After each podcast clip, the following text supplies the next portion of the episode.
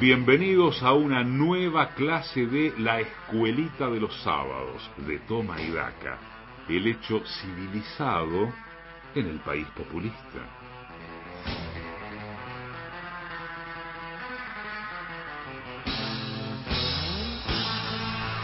Lo estabas pidiendo, lo estabas esperando, querías enterarte más, querías eh, entrar en las profundidades del conocimiento, la cultura y la sapiencia para eso está el pedagogo de fuste de este programa que se llama Julián Ellensweig y que tiene a su cargo la escuelita de los sábados de Toma y Daca, el lugar de reflexión y de cultivar el pensamiento crítico y sobre todo la educación de los chicos que en pandemia no han podido concurrir a los establecimientos educativos. Julián Ellensweig, tengo el gusto de otorgarte el aire para que vos nos enseñes a todos.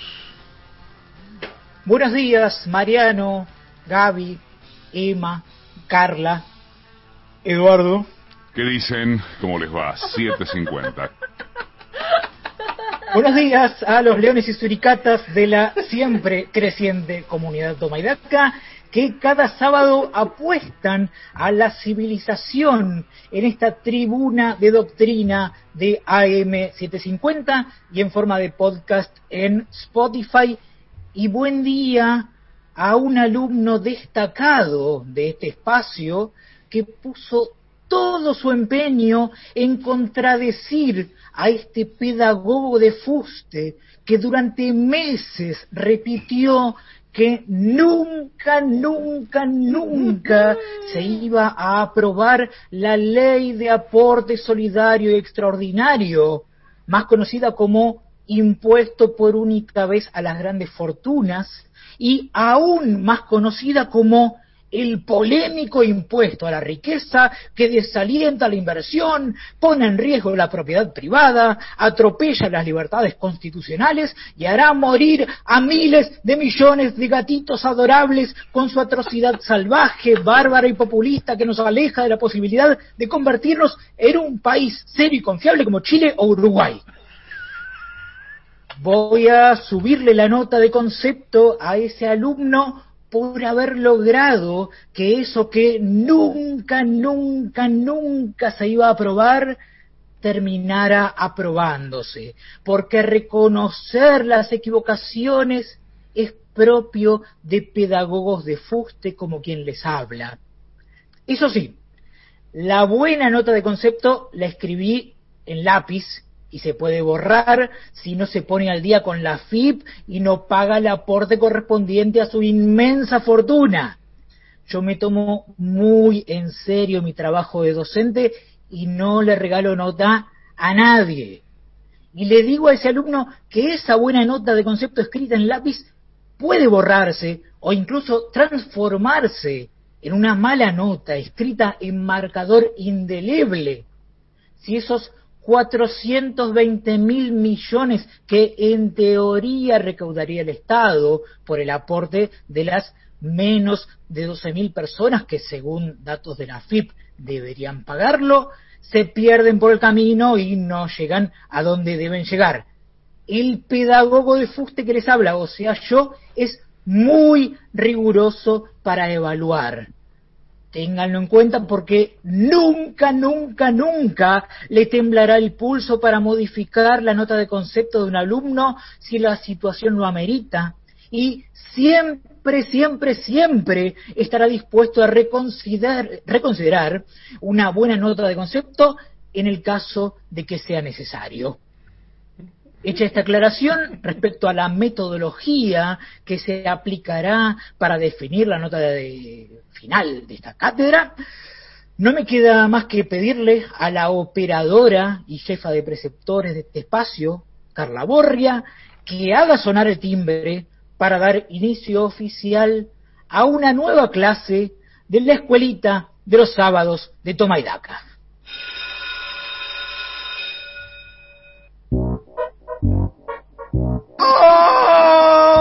Chiques, ¿cómo están? ¿Preparados para volver a la escuela? el ministro de Educación de la Nación anunció que el primero de marzo comenzarán las clases presenciales en 17 provincias y aseguró que habrá un regreso masivo a las aulas, ya que se prevé que la situación epidemiológica sea positiva tras el verano. Y si lo dijo el ministro de Educación de la Nación, no me cabe la menor duda de que esas palabras se convertirán en realidad. Estamos en la recta final del año, chiques, y el pedagogo de fuste que les habla quiere asegurarse de que va a seguir dando clases en la escuelita de los sábados de Toma y Daca también en 2021. Le pertenezco, señor ministro. Cuente con este humilde docente para lo que haga falta. Eh, recuerde que le pertenezco, ¿eh? Las autoridades me pidieron por favor que comience mi clase del día, chiques, hablando acerca de los sustantivos. ¿Saben qué son los sustantivos? Por supuesto que no saben si sus mentes de millennials están demasiado ocupadas distinguiendo diferencias inexistentes entre Eco, Kea, Duki, Babi y el resto de los millones de traperos con nombres ridículos hechos con palabras graves de dos sílabas que generan un entusiasmo inexplicable para cualquiera que haya nacido en el siglo pasado. Los sustantivos, chiques, son palabras que designan elementos materiales o inmateriales que hay en la realidad, como libro o mesa, o que son construcciones del pensamiento, como tiempo o libertad. Los sustantivos propios, a diferencia de los comunes, designan puntualmente ciertas entidades que resultan singulares, únicas. Los sustantivos propios más tradicionales son los nombres de personas, países o instituciones, pero no son los únicos. Cualquier nombre que identifique a algo puntual, como a una marca comercial, será un nombre propio o sustantivo propio. Vamos a ver si queda claro analizando un caso, chiques. De acuerdo a datos del Instituto Nacional de la Propiedad Intelectual, Satvika, una empresa que según sus registros previsionales tiene a Matías Morla como empleado desde septiembre de este año, es propietaria de las marcas El 10, Maradona, Diego, La Mano de Dios y El Diego, entre otras. Teniendo en cuenta lo que acabo de decir, ¿qué clase de sustantivo es Maradona? Muy bien, es un sustantivo propio.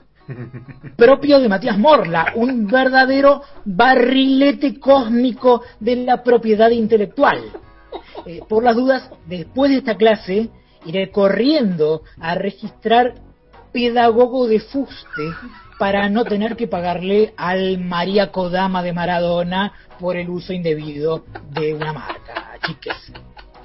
Uh, eh, acabo de decir Maradona, Disculpe, señor Morla, eh, ya abonaré el monto correspondiente por haber mencionado ese producto sin el permiso correspondiente. En el futuro, todos seremos marcas registradas por Morla por 15 minutos. Millones de personas se verán obligadas a abonar un tributo al dueño de las palabras por su uso. El lenguaje entero se transformará en una marca que quedará en sus manos.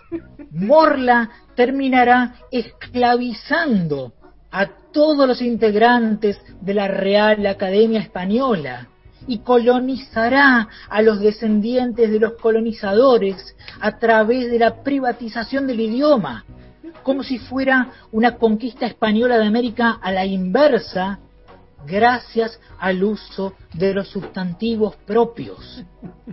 Espero que ahora sí, chiques, les den la relevancia necesaria al dominio del castellano y dejen de comunicarse con expresiones como se picó. Necesitamos que incorporen no menos de mil palabras distintas por día a su cada vez más pobre vocabulario, para que Argentina deje de ser un páramo salvaje y monosilábico y se convierta en un imperio de parlanchines civilizados poseedores de un lenguaje florido. Es imperioso que pasemos a ser el granero de palabras del mundo y nos convirtamos en el principal exportador de sustantivos y adjetivos. Si hace falta, eh, habrá que derogar la ley de manejo del fuego que acaba de aprobarse para permitir que se quemen campos y se vendan tierras para comprar miles de millones de diccionarios con ese dinero. También se podría comprar diccionarios con plata proveniente de la venta de espacios públicos de la ciudad de Buenos Aires. Si es que queda alguno sin vender, por supuesto. Eh, creo que queda alguno, aunque no estoy seguro. Pero eh, no todo es lengua en la escuelita de los sábados de Tomaidaca, chiques. Como pedagogo de fuste, también debo explicarles cuestiones básicas de otras materias importantes como física. Y por eso quiero hablarles de la propagación y la amplificación del sonido. Un megáfono, del griego megas, grande, y fone, voz suele ser una bocina acústica portátil o de mano con forma de cono que se utiliza para amplificar la voz de una persona u otros sonidos y dirigirla en una dirección determinada. Para que vean cómo funciona, voy a hacerles escuchar el sonido de una voz amplificada por un megáfono. Presten atención, chiques, que acaba.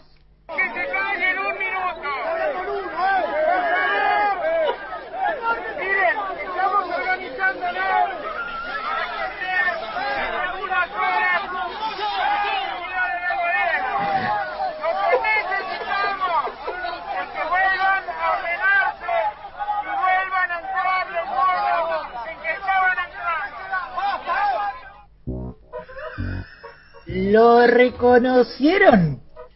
Sí, era el presidente Alberto Fernández amplificando su voz con un megáfono en el velatorio de Maradona. Y sí, nadie, nadie, nadie le hizo caso, pese a que su voz estaba amplificada. Veamos ahora cómo suena una voz cuyo sonido es captado por un micrófono les estoy anunciando acá en este instante que estamos mandando al Congreso Nacional una ley de expropiación del Grupo Vincentín para que el Estado Nacional se haga cargo. Todos los activos del Grupo Vincentín pasarán a formar parte de un grupo, de un fondo fiduciario, serán parte de un fondo fiduciario y que le encomendaremos la gestión de ese fondo fiduciario a IPF Agro. ¿Lo reconocieron? Sí, era el presidente Alberto Fernández usando un micrófono para anunciar la expropiación de Vicentín, que nunca, nunca, nunca se llevó a cabo, porque dio marcha atrás, como si fuera un dirigente de la UAR anulando una sanción a un jugador que escribió comentarios racistas y xenófobos tal vez, chiques, sea más conveniente hacer en vez de decir y realizar en vez de prometer. O eh, cambiar de megáfono, o de micrófono, o de presidente. Ah, no, eh, de presidente no. Dejen gobernar, chiques. No le hagan el juego a la derecha y no digan que ni el propio Alberto Fernández le hace caso a sus palabras cada vez que agarra un megáfono o un micrófono o un sillón de Rivadavia. No sean desestabilizadores y dejen gobernar. Me despido recordándoles que vamos a reencontrarnos la semana que viene en la escuelita de los sábados de Toma y porque la pandemia de coronavirus no va a terminar nunca, nunca, nunca, como nunca, nunca, nunca debemos dejar de considerar la posibilidad de que la Tercera Guerra Mundial comience con un cruce de carpetazos y cancelaciones, cancelaciones de cancelaciones y cancelaciones de cancelaciones de cancelaciones. Como nunca, nunca, nunca hay que aprovechar el caso de los tweets de los integrantes de los Pumas como excusa para decir que César el Hombroso fue el científico más grande de todos los tiempos, por más que pensemos que César el Hombroso fue el científico más grande de todos los tiempos. Como nunca, nunca, nunca será demasiado importante el número de calzado de una presidenta, ex presidenta, por más que ese número sea 40. ¿40 dije? Bueno, es un poco interesante, eh, no voy a negarlo. La pandemia no va a terminar nunca, nunca, nunca, chiques. Como nunca, nunca, nunca será muy relevante saber dónde estudió una funcionaria, por más que sea una funcionaria egresada de una escuela vinculada a un criminal de guerra nazi.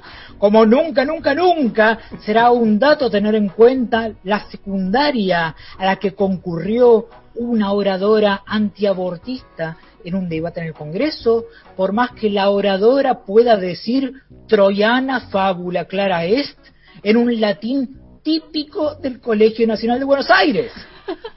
Como nunca, nunca, nunca se va a aprobar la legalización del aborto en Argentina, por más que los nunca, nunca, nunca de este pedagogo de fuste hayan sido refutadas eh, algunas veces en las últimas semanas.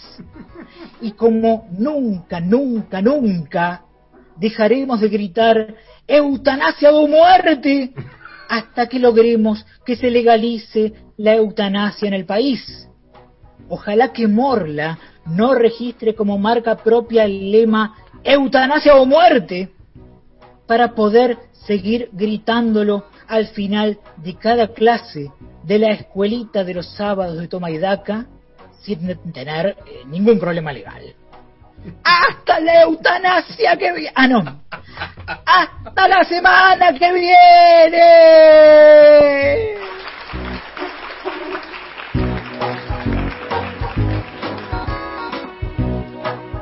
Toma y Daca. AM750. 750.